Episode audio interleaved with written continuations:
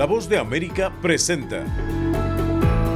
Buenos días América. Desde Washington, la actualidad informativa.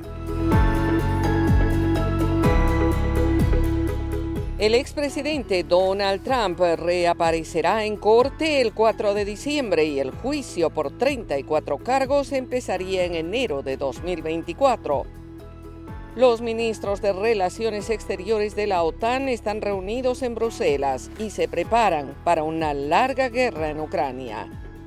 Y disminuye la oferta de empleo en Estados Unidos según el último reporte de febrero. Hoy es miércoles 5 de abril de 2023. Soy Choconda Tapia y junto a Héctor Contreras les damos la más cordial bienvenida. Aquí comienza nuestra emisión de Buenos Días, América.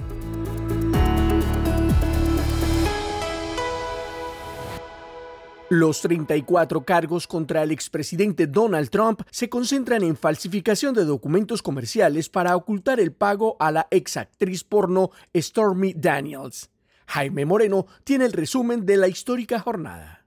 El juez Juan Manuel Merchán presidió la lectura de cargos que se hicieron públicos durante la audiencia que incluyen, entre otros delitos, la falsificación de documentos de negocios en primer grado. Todos los cargos están relacionados con el pago de 130 mil dólares a la exactriz de cine para adultos Stormy Daniels a cambio de su silencio sobre un presunto encuentro íntimo con Trump años atrás. Según la fiscalía, los 130 mil dólares que Trump le transfirió a su ex abogado Michael Cohen en 2017 eran para reponerle el dinero entregado a la exactriz porno. La ilegalidad que encuentra la fiscalía es que la organización Trump, en vez de decir que la plata era para Stormy Daniels, la reportó como honorarios legales del abogado Cohen.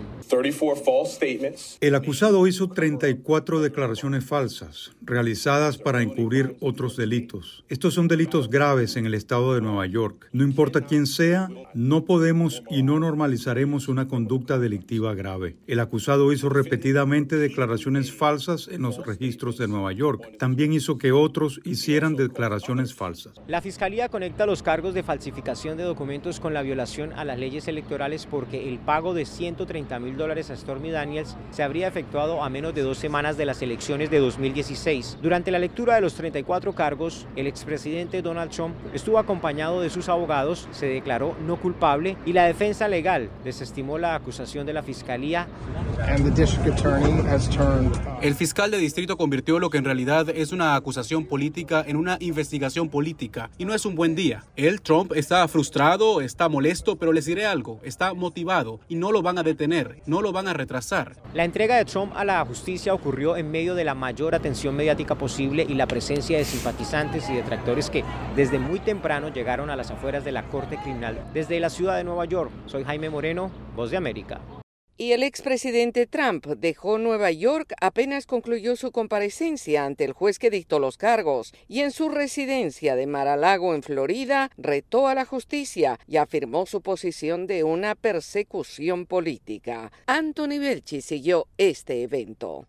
El expresidente Donald Trump regresó este martes a última hora de la tarde a su residencia de Mar-a-Lago en Palm Beach, Florida, tras entregarse a las autoridades estatales de Nueva York. En un discurso ante decenas de simpatizantes, el exmandatario admitió que nunca pensó que algo así podría suceder en Estados Unidos, insistió en su inocencia y dijo que todos los que han analizado el caso, incluso los demócratas, aseguran, según él, que no hay ningún crimen y que nunca debieron haberse presentado cargos. Nunca pensé que algo así podría suceder en Estados Unidos. Nunca pensé que podía suceder. El único crimen que he cometido es defender valientemente a nuestra nación de aquellos que buscan destruirla. La investigación en contra del expresidente incluye el pago de sobornos a tres personas, según la Fiscalía. A pesar de esa investigación, decenas de simpatizantes de Donald Trump consideran que todo esto forma parte de un plan orquestado por los demócratas para evitar que el expresidente se presente a las elecciones de 2024 y aseguran que seguirán movilizándose. Anthony Belchi, Voz de América, Palm Beach, Florida. Por otra parte, diversas reacciones entre los políticos estadounidenses y los ciudadanos se generaron a raíz de la presentación de cargos contra el expresidente Donald Trump, informa Gustavo Cherkis. Las reacciones a la acusación de Donald Trump era predecible en la dividida política estadounidense. Sus compañeros republicanos atacaron al fiscal de Nueva York, por lo que afirmaron que fue un ataque puramente partidista, mientras que los demócratas sostuvieron que nadie está por encima de la ley. El gobernador de Florida, Ron DeSantis, quien no ha anunciado una candidatura presidencial para 2024, pero que ocupa el segundo lugar detrás de Trump para la nominación, acusó en Twitter al fiscal de Nueva York de implementar el sistema legal para promover una agenda política, que dijo pone patas para arriba el Estado de Derecho. Los demócratas, por su parte, tomaron un rumbo diferente diciendo que nadie debería poder escapar del enjuiciamiento si se alegan irregularidades. Nancy Pelosi, expresidenta de la Cámara de Representantes, escribió El gran jurado ha actuado sobre los hechos y la ley. Nadie está por encima de la ley y toda persona tiene derecho a un juicio para probar su inocencia. Ojalá el expresidente respete pacíficamente el sistema que le otorga ese derecho. El líder de la mayoría demócrata en el Senado, Chuck Schumer, dijo en un comunicado, el señor Trump está sujeto a las mismas leyes que todos los estadounidenses. Podrá valerse del sistema legal y de un jurado, no de la política. No debe haber influencia política externa, intimidación o interferencia en el caso. Las reacciones a la noticia en las calles de New York fueron mixtas. Finalmente, debería haber sido enjuiciado de un millón de cosas y finalmente está siendo enjuiciado de algo, dijo Caroline, una residente de Nueva York, mientras que otro residente de New York, llamado Oscar, dijo, esto es probablemente lo que quieren, la campaña de Trump quiere esto, es marketing gratuito. Lo cierto es que las opiniones en el país están divididas y con una carrera electoral enfrente, el ambiente estará muy polarizado. Gustavo Cherkis, Voz de América, Washington, D.C. Estas son las noticias. A tempranas horas de la mañana, acompañado por sus aliados políticos, el presidente... No coincide con la medida unilateral implementada por el gobierno de Estados Unidos. Que ya por precaución han recomendado no viajar a la zona estos son los corresponsales de la Voz de América.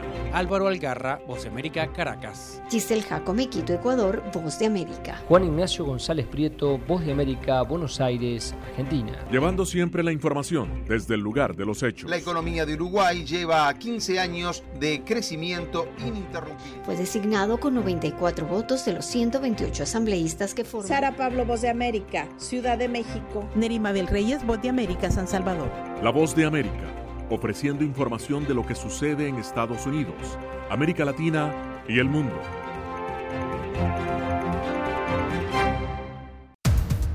Los acontecimientos de Estados Unidos, América Latina y el mundo en 30 minutos.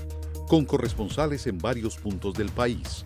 El Mundo al Día se emite desde nuestros estudios en Washington a través de nuestras afiliadas en la región latinoamericana con la información balanceada de lo que sucede en Estados Unidos y el mundo. ¿Qué tal amigos? Les saluda Henry Llanos para invitarlos a escuchar Deportivo Internacional. De lunes a viernes, el resultado y las noticias de los eventos deportivos internacionales en un solo lugar Deportivo Internacional, una producción de La Voz de América. Y seguimos informando. Los Estados miembros de la OTAN estudian aumentar su gasto militar ante las previsiones de una larga guerra. Judith Martín Rodríguez en el informe.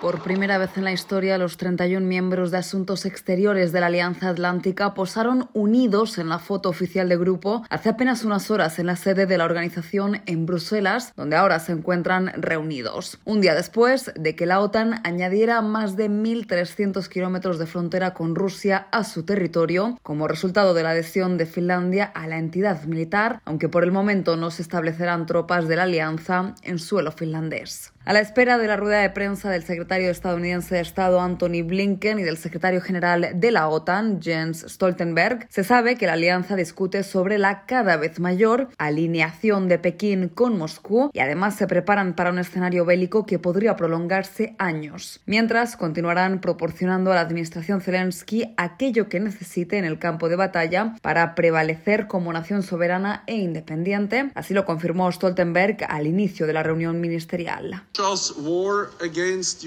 La guerra de Rusia contra Ucrania continúa. El presidente Putin no se está preparando para la paz, se está preparando para más guerras. Los aliados de la OTAN están unidos en nuestro compromiso de mantener e intensificar nuestro apoyo a Ucrania. Finalmente, discutiremos los gastos de defensa. En un mundo disputado y peligroso, no podemos dar por sentado nuestra seguridad por lo que debemos invertir más en nuestra defensa. En tanto, el secretario Blinken anunció un nuevo paquete de asistencia militar para Ucrania valorado en 500 millones de dólares, que incluye más municiones para los sistemas lanzamisiles HIMARS, interceptores de defensa aérea y proyectiles de artillería proporcionados por Washington que Ucrania está utilizando en su defensa contra la agresión de Vladimir Putin. Judith Martín Rodríguez, Voz de América. Y ahora, en Buenos Días América, nos vamos a la sala de redacción de La Voz de América. La preferencia de Estados Unidos aumenta en el sudeste asiático, pero la desconfianza persiste, aunque 6 de cada 10 habitantes de la zona favorecen a Estados Unidos. Esta es una actualización de nuestra sala de redacción. Cuando se les dio a elegir entre las principales potencias mundiales de Estados Unidos y China, la mayoría de los ciudadanos de los 10 países que conforman la Asociación de Naciones del Sudeste Asiático, ASEAN, prefirieron a los Estados Unidos. El aumento de la participación estadounidense en la región está detrás de este cambio, dicen investigadores como Melinda Martinus del Instituto ISEAS Yusof ISAP con sede en Singapur. El año pasado, la administración de Biden nombró a un embajador ante la ASEAN. Es un nivel de compromiso que lo hace muy apreciado en este grupo. Estados Unidos lanzó el IPEF, abreviatura de Marco Económico Indo-Pacífico para la Prosperidad, en mayo de 2022, poco después de que entrara en vigor la Asociación Económica Integral Regional favorecida por China. En su encuesta sobre el estado del sudeste asiático, publicada en febrero, el Instituto ISEAS Yusof ISAF encontró que en más de 1.300 encuestados, el 61% prefirió Estados Unidos que a China, mientras que el 38,9% prefirió a China. El año anterior, Estados Unidos tenía una ventaja menor con un 57% en comparación con el 43% de China. El sentimiento negativo hacia China fue mayor en los países con los que tiene disputas territoriales, según apunta la investigadora Melinda Martinus. Esto se puede ver en Vietnam y Filipinas. Si se les pide que elijan entre Estados Unidos o China, estos dos países definitivamente elegirán a Estados Unidos. Además de la rivalidad entre Estados Unidos y China, la encuesta de este año también mide las opiniones de los asiáticos del sudeste sobre la invasión rusa de Ucrania, que la mayoría de los encuestados condenaron. Sala de redacción, Voz de América. Somos la Voz de América desde Washington, D.C. En Buenos Días América continúan las noticias. El presidente Joe Biden afirmó que aún queda por ver si la inteligencia artificial es peligrosa, pero subrayó que las empresas de tecnología tienen la responsabilidad de garantizar que sus productos sean seguros. En una reunión que se desarrolló en la Casa Blanca el martes, el mandatario fue muy claro al afirmar lo que estos avances deben significar. Puede ayudar a lidiar con algunos desafíos muy difíciles como las enfermedades y el cambio climático, pero también tengo que abordar el reciente potencial para nuestra sociedad. En mi opinión, las empresas tecnológicas tienen la responsabilidad de asegurarse de que sus productos sean seguros antes de hacerlos públicos. El presidente Biden afirmó que las redes sociales ya habían ilustrado el daño que pueden causar las tecnologías poderosas sin las garantías adecuadas. En ausencia de estas garantías, vemos el impacto en la salud mental y la autoimagen y los sentimientos y la desesperanza, especialmente entre los jóvenes, afirmó a tiempo de reiterar un llamado para que el Congreso apruebe una legislación de privacidad bipartidista para poner límites a los datos personales que recopilan las empresas de tecnología, prohibir la publicidad dirigida a los niños y priorizar la salud y la seguridad en el desarrollo de productos. La inteligencia artificial se está convirtiendo en un tema candente para los formuladores de políticas. El año pasado, la administración Publicó un proyecto de declaración de derechos para ayudar a garantizar que los derechos de los usuarios estén protegidos a medida que las empresas de tecnología diseñan y desarrollan sistemas de inteligencia artificial. En otra información, las ofertas de trabajo en Estados Unidos durante febrero alcanzaron el nivel más bajo en casi dos años, según asegura un reciente informe presentado por el Departamento de Trabajo de Estados Unidos y según el concepto de algunos especialistas, esta cifra podría tener una repercusión directa en las medidas que se adopten a futuro por parte de la Reserva Federal, el equivalente al Banco Central, para continuar con su lucha contra la fuerte inflación que azota el bolsillo de los estadounidenses desde hace varios meses. El informe destaca cómo, a pesar de que la disminución resultó ser mayor a la esperada por los economistas, el mercado laboral estadounidense sigue ajustado, ya que el periodo del primero al 28 de febrero dejó casi dos vacantes por cada persona desempleada. Para Jennifer Lee, economista senior de BMO Capital Markets en Toronto, afirma que el mercado laboral se está enfriando y también que es una señal de que podemos ver cierta presión a la baja sobre las demandas salariales, lo que significaría una inflación más fría, aseguró textualmente la experta a la agencia de noticias Reuters. Otro de los aspectos que llamó la atención de la publicación realizada por el Departamento de Trabajo de Estados Unidos hace referencia al número de personas que renunciaron voluntariamente a sus puestos de trabajo durante febrero. El índice que aumentó a 4 millones de trabajadores en el acumulado anual, siendo el sector de los servicios profesionales y empresariales el que más aportó al reportar más de 100.000 renuncias. Estas cifras podrían tener un impacto directo en las determinaciones tomadas por la Reserva Federal, ya que el presidente de esta entidad, Jerome Powell, ha insistido en varias ocasiones en la importancia de mantener un equilibrio entre la oferta laboral y los salarios elevados como consecuencia de la falta de mano de obra. Están en sintonía de Buenos Días América. Hacemos una pausa y ya volvemos. Desde la voz de América, la actualidad de la crisis en Ucrania. La guerra había comenzado. Sin duda todo esto nos afecta mucho, pero confío en la justicia de la causa ucraniana. Mientras la ofensiva militar rusa avanza sobre Ucrania. Una cobertura completa y análisis a diario. Sus habitantes quieren escapar cuanto antes. Salvador no escapará a los efectos. El ejército ucraniano dice que la cantidad de ataques de artillería en la... Haciéndose audible la invasión en Ucrania. Guatemala condenó enérgicamente la tensión que crece entre Ucrania y Rusia. Sintonícenos y síganos en las redes sociales como Voz de América.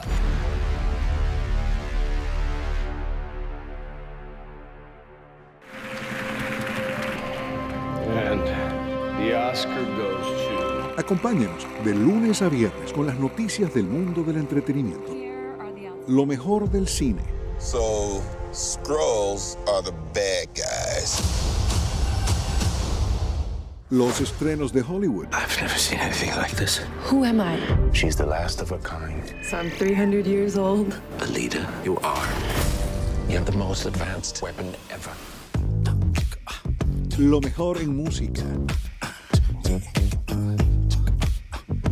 Las noticias del espectáculo. Lady Gaga declaró al diario The New York Times que se, el actor Alex Bowen dijo el miércoles que se inscribirá en un curso para, de lunes a viernes. El mundo del entretenimiento llega a ustedes desde los estudios de La Voz de América en Washington.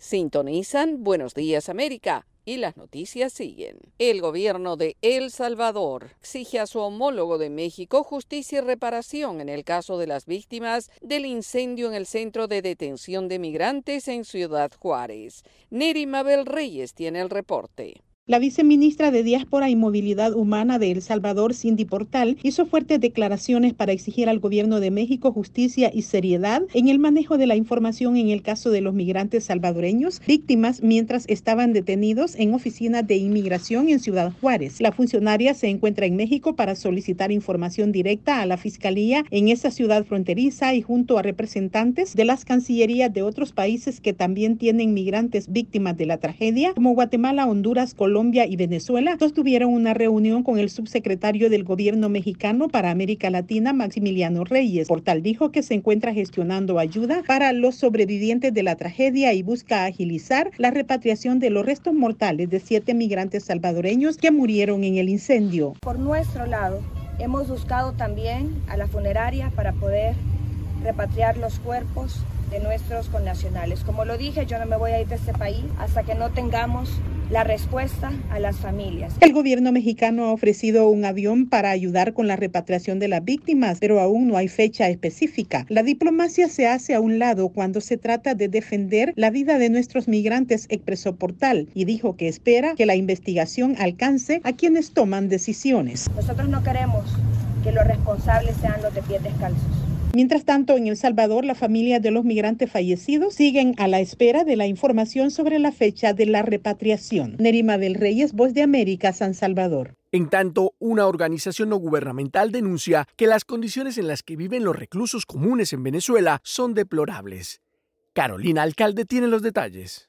El más reciente informe del Observatorio Venezolano de Prisiones expone que las soluciones a la crisis en las cárceles de Venezuela son inexistentes y los problemas cada vez más agudos. En Venezuela existen 52 centros carcelarios. Sin embargo, según la organización que vela por el respeto de los derechos humanos de las personas privadas de libertad en el país, actualmente solo 45 centros se encuentran operativos y ninguno cuenta con los estándares mínimos de reclusión conforme al marco jurídico internacional. Al respecto, Humberto Prado, director del observatorio, expone que existe un importante retardo procesal y ausencia de condiciones dignas. Continúa el hacinamiento, no hay garantías procesales ni tutela judicial efectiva. El derecho a la alimentación, el interno tiene derecho a un desayuno, almuerzo y cena que reúnan las 2.700 calorías y que lamentablemente eso no se cumple. El acceso al agua potable tampoco, menos aún, porque los familiares son los que tienen que estar cargando potes para llevarle los días de visita Prado cuestiona que el alto comisionado de la Oficina para Derechos Humanos de la Organización de Naciones Unidas, Volker Turk, se haya limitado a manifestar en días recientes y durante su actualización oral ante el Consejo de Derechos Humanos de la ONU que su equipo ha visitado 60 centros de detención y que no haga referencia a la situación de los presos comunes en el país. Que se mueren de hambre, que se mueren de tuberculosis, que lamentablemente la corrupción que hay y que si su equipo ha ido a las cárceles, ha tenido que darse cuenta y eso no lo manifiesta. Y eso yo lo tengo que protestar porque he cumplido dando informes. En varias ocasiones, desde su nombramiento en febrero, la nueva ministra para el Servicio Penitenciario, Celsa Bautista, ha manifestado en redes sociales el compromiso del Estado con la humanización de los privados y privadas de libertad. Carolina Alcalde, Voz de América, Caracas. Están en sintonía de Buenos Días América. Hacemos una pausa y ya volvemos. Estas son las noticias. A tempranas horas de la mañana, acompañado por sus aliados políticos, el presidente... No coincide con la medida unilateral implementada por el gobierno de Estados Unidos. Que ya por precaución han recomendado no viajar a la zona estos son los corresponsales de la Voz de América. Álvaro Algarra, Voz de América, Caracas. Giselle Jacome, Quito, Ecuador, Voz de América. Juan Ignacio González Prieto, Voz de América, Buenos Aires, Argentina. Llevando siempre la información desde el lugar de los hechos. La economía de Uruguay lleva 15 años de crecimiento ininterrumpido. Fue designado con 94 votos de los 128 asambleístas que forman. Sara Pablo, Voz de América, Ciudad de México. Nerima del Reyes, Voz de América, San Salvador. La Voz de América ofreciendo información de lo que sucede en Estados Unidos, América Latina y el mundo.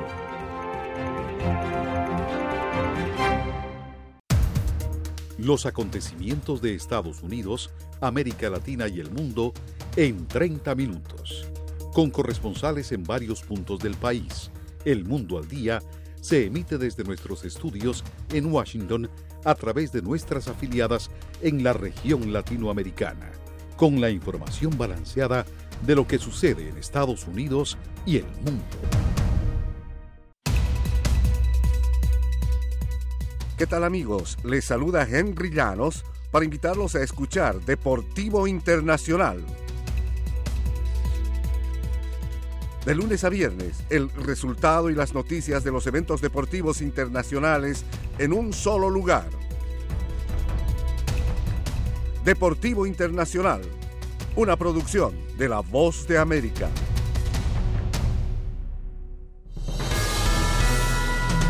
Momento deportivo en La Voz de América. Les informa Henry Llanos. En el béisbol de grandes ligas, Manny Machado pensó que había solicitado una pausa cuando el reloj de picheo marcaba 8 segundos. El umpire del plato, Ron Culpa, opinó lo contrario y le cantó un strike automático, el tercero, para poner fin al primer inning. El toletero estelar de San Diego se disgustó y comenzó a discutir. Dijo algo que no le gustó al umpire Culpa, quien lo expulsó.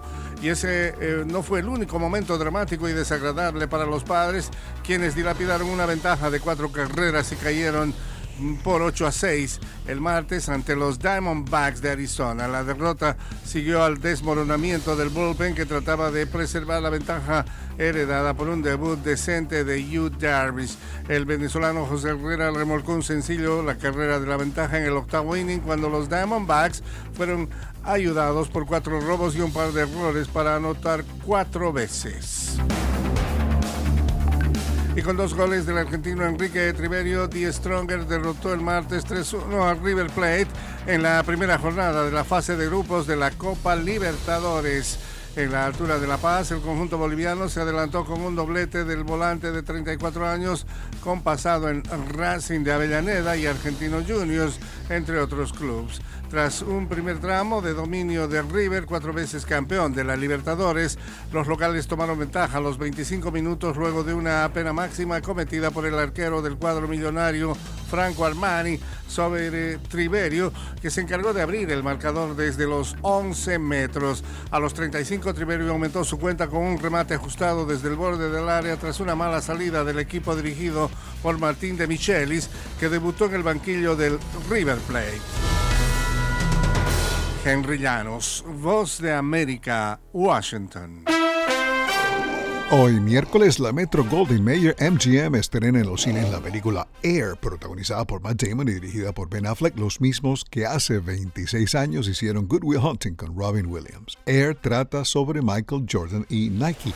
La película original de Amazon Studios es el primer emprendimiento de la nueva productora de estos dos actores, Artist Equity, de la que Ben Affleck es director ejecutivo y Matt Damon jefe de contenidos. Parte de su misión es compartir con los miembros del equipo y el elenco una parte de las ganancias. Según la agencia de noticias AP, la película coprotagonizada por Viola Davis y Jason Bateman ha obtenido excelentes críticas desde que fue estrenada en el festival South by Southwest. Tanya Tucker y Patty Loveless, ganadores del Grammy junto al compositor Bob McDill, serán los nuevos miembros del Salón de la Fama de la Música Country. La Asociación de Música Country los anunció esta semana en Nashville, Tennessee. Tucker cantante de Delta Dawn, ingresa en la categoría de artista de la era veterana, mientras que Loveless, que mezcla bluegrass y country, lo hará como artista de la era moderna. Los tres serán admitidos formalmente durante una ceremonia en los próximos meses. Tucker tiene en su haber 10 temas que han llegado al primer lugar, más de 40 canciones en el top 10 de las carteleras de la revista Billboard y ha ganado dos premios Grammy por su álbum de 2019 While I'm Living. Tanya Tucker apareció en la portada de la revista Rolling Stone con solo 15 años. Ha ganado premios a vocalista femenina del año de la Asociación de Música Country y ha grabado éxitos como Down to My Last Teardrop, Two Sparrows in a Hurricane y Strong Enough to Bend. El año pasado se estrenó un documental sobre ella y la realización del disco de 2019 que grabó con los productores Brandy Carlile y Shooter Jennings. El director ejecutivo de Walt Disney, Bob Iger, anunció que se está desarrollando una nueva versión de Moana de acción en vivo. La producción se encuentra en las primeras etapas. No se ha anunciado director, pero se sabe que Dwayne Johnson regresa como el semidios Maui. Puede decirse que es casi imposible sobrevivir en un lugar como Los Ángeles y sus alrededores sin un automóvil, esto debido a la estructura de la ciudad o ciudades que la conforman. En términos angelinos, por ejemplo, conducir para llegar al supermercado que está a la vuelta de la esquina equivale a por lo menos 20 minutos. Buscando en los archivos de La Voz de América encontramos esta, digo yo, hipnótica canción que pertenece al catálogo de Albert Hammond y Hal David, quienes siempre se refieren a California en sus canciones, y se llama 99 Miles from LA algo así como quedan 99 millas para llegar a Los Ángeles y mientras manejo no hago sino pensar en ti. Eso dice la canción que interpreta Art Garfunkel, muy al estilo de la música de la película El graduado de él y Paul Simon, el eterno matrimonio de la música y el cine. Desde la voz de América en Washington, se despide Alejandro Escalona. Será hasta mañana. keeping my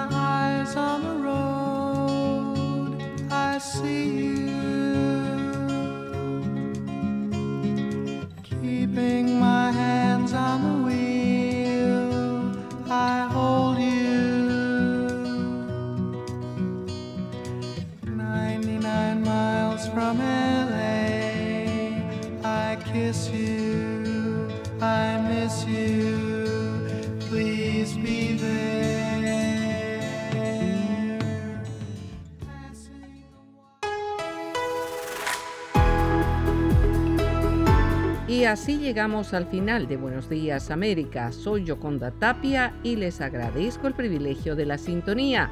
Soy Héctor Contreras y les invito a conectarse con nuestra página web vozdeamerica.com o seguirnos en Twitter en arroba Voz de América. Hasta nuestra próxima emisión.